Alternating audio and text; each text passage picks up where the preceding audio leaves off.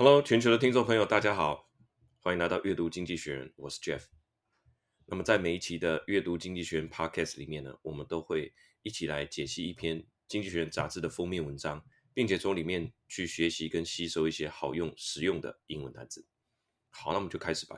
今天的这一篇呢，是在啊、讲这个关于全球化的一个反转。那我们知道，现在每一个国家都企图建立一个所谓有韧性的供应链，叫做 resilient supply chain 或者 resilience，就是有有这个韧性的这个意思。主要的目的是要避免自己国家的产业跟物资等等受到他国的冲击跟影响啊。所以这件事情现在已经变成了是世界政治的一个主轴，政治上的一个主轴。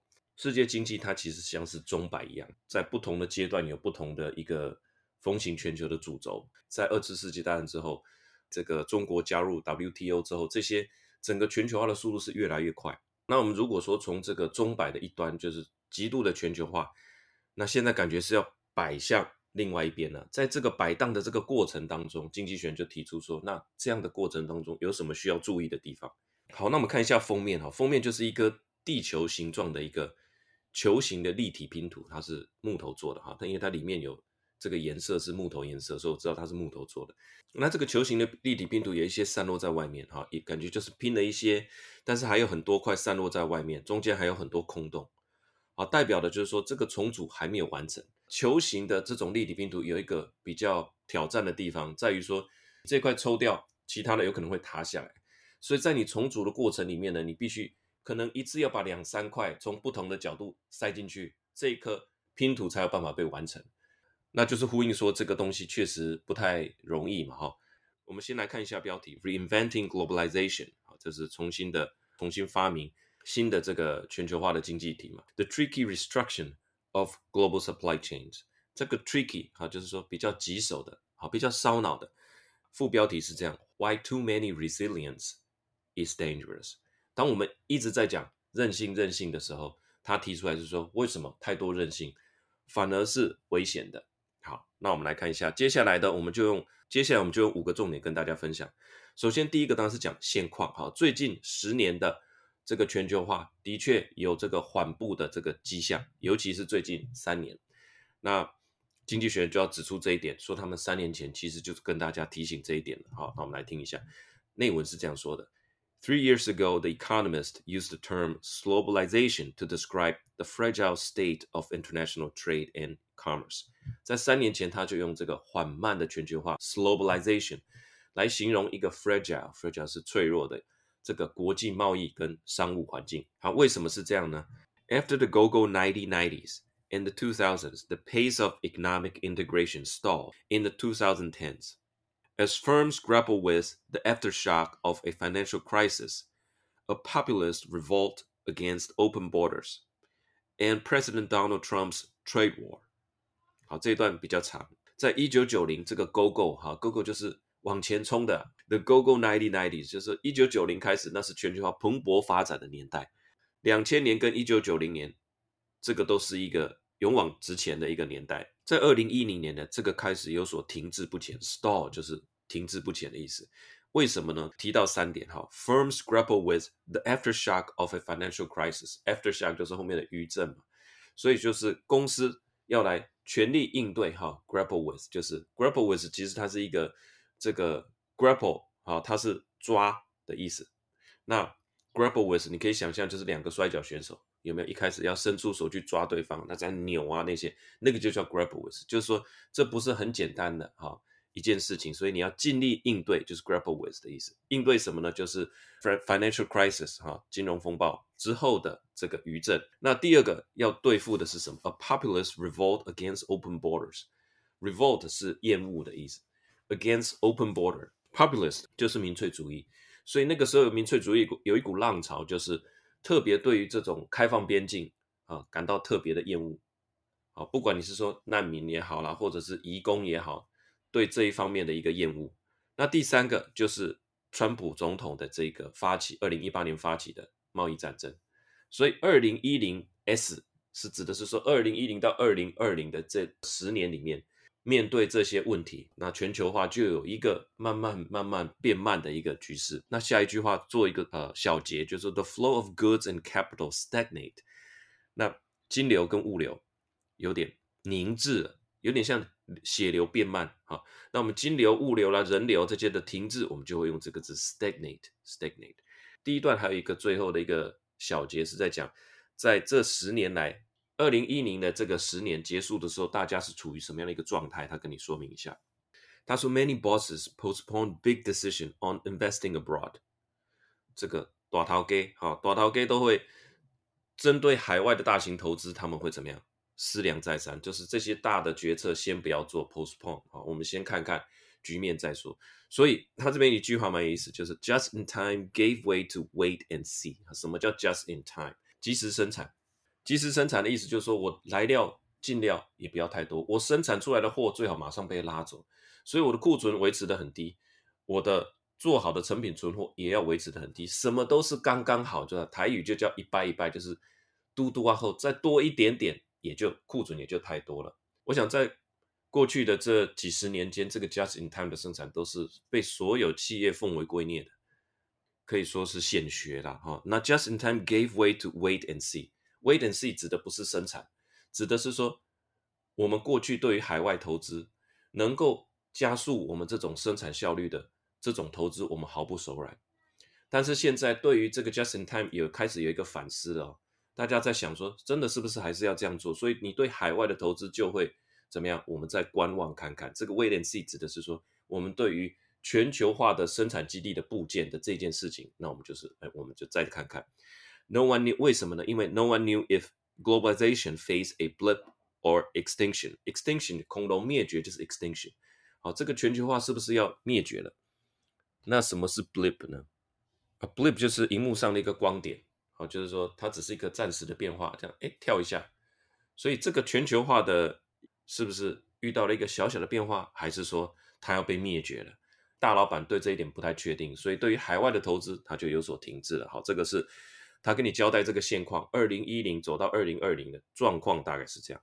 好，那第二点，本来还在观望的，后来发生了两件事情，方向就确定下来了。疫情和战争开始让大家变得更笃定，全球的资本主义就是该往另外一个方向开始走了。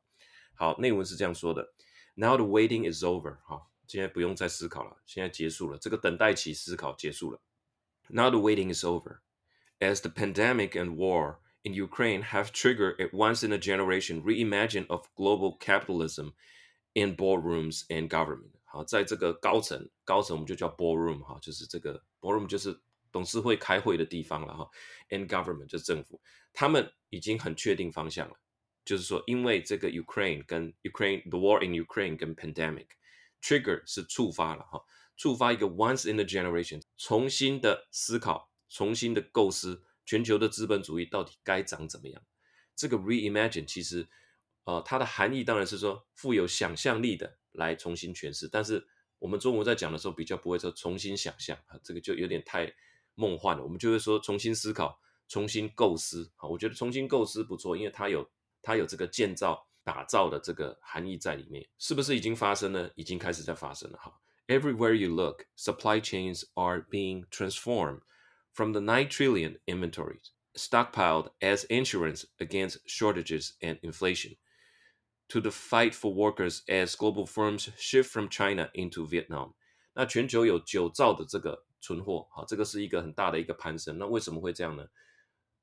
其中的一个原因就是说，因为大家也怕下半年不晓得哪一天又来一个风控了，好，能够进货我们就多进一点货。卖不掉，我们慢慢卖哈啊！存货这种东西是这样，当人家都没货或者生产基地都垮的时候，你手上有存货，那就像黄金了。那反过来讲，如果你一次进太多货啊，一路都销不掉，尤其是科技产品，哇，这个叠加的速度很快啊，你手上的就是烫手山芋。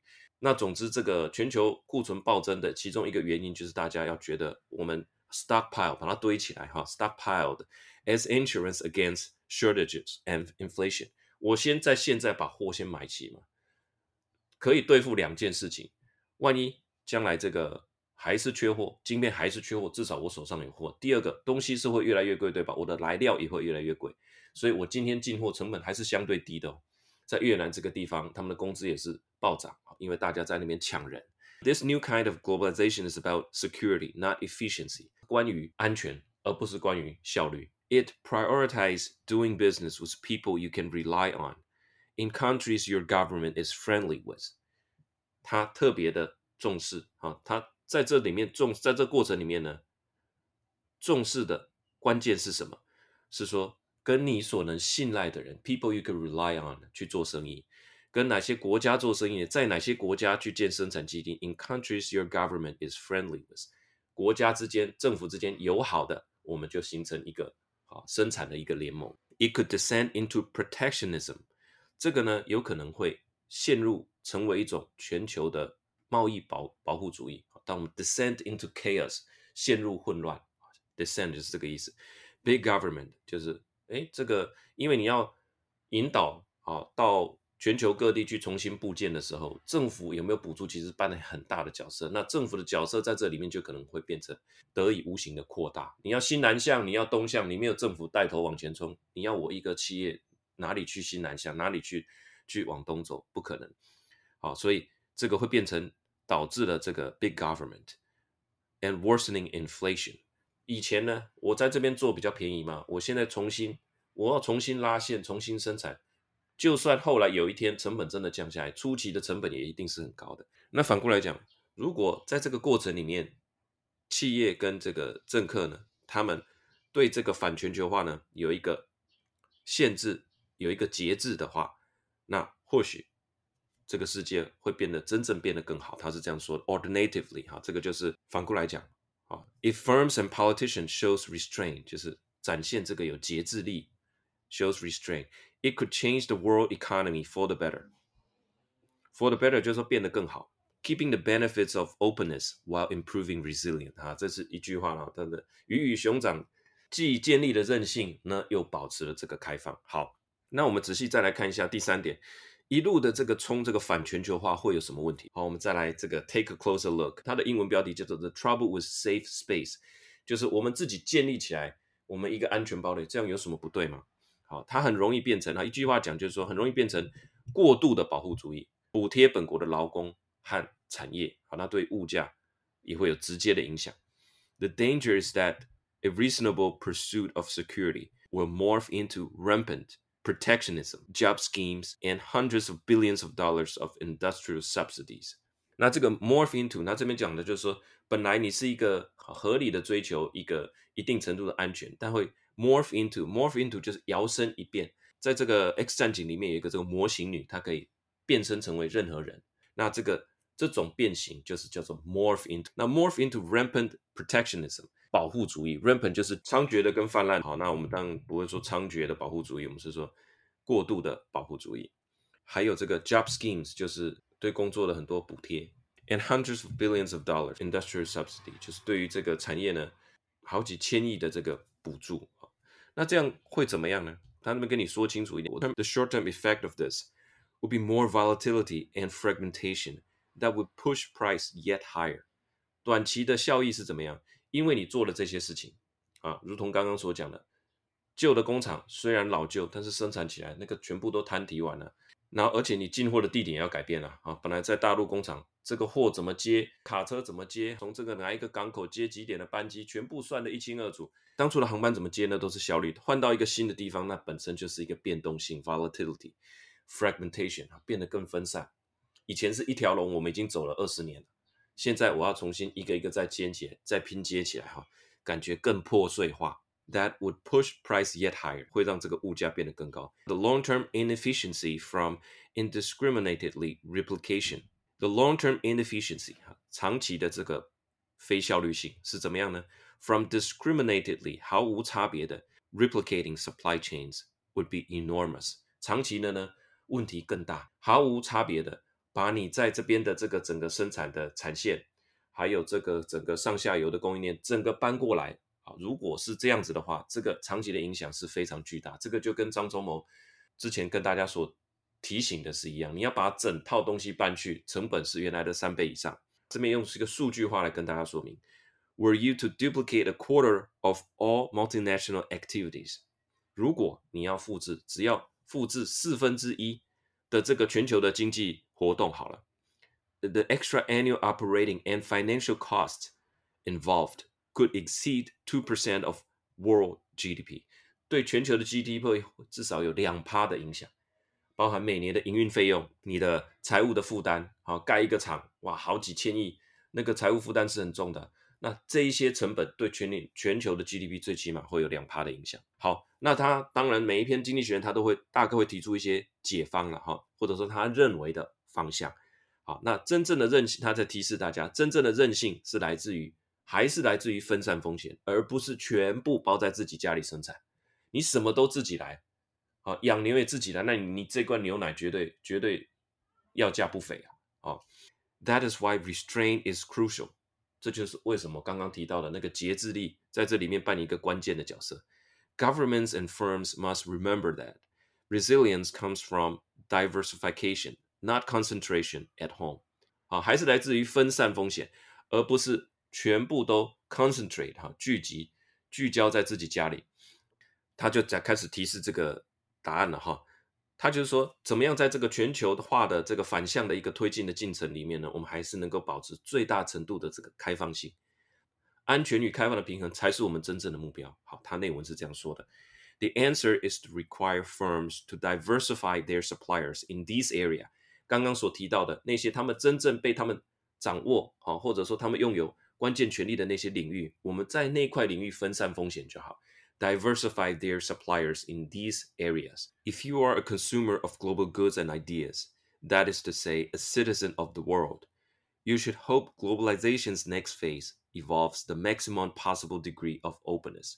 如果说你也自认为是一个全球的公民了，那么你应该抱持着什么样的一个想法？你应该期待说下一个阶段的这个全球化呢，它是里面呢是有最大程度的这个 the Maximum possible degree of openness，它里面的这个开放性是最大限度的一个开放。那最后的一个结论哈，A new balance between efficiency and security is a reasonable goal。这件事情追求啊呃追求这个效率跟安全，这个是一个合理的目标，也是真正的目标。但什么不是呢？Living in a subsidized bunker is not。Bunker 是防空洞的意思，它这边指的是说我在国内建立起一个完全的自体循环的一个经济体。那政府高度补贴指出来，就是这个并不应该是我们合理的一个目标，真的是会不敷成本了哈。所以今天的这篇文章出来，我的感觉，我的思考是觉得说，哎，那这个对大家来讲都是好事，因为读这个杂志的人很多，好，对于这些大国的决策或多或少有一些推力，免得全球在那边一头热的推展这个所谓的保护主义，那更可能变成这种极端的贸易保护主义。所以一头热，我们也要记得踩一下刹车。好。这就是今天的这一篇经济学所要跟大家分享的具体内容，希望大家喜欢。我们下一篇见了，拜拜。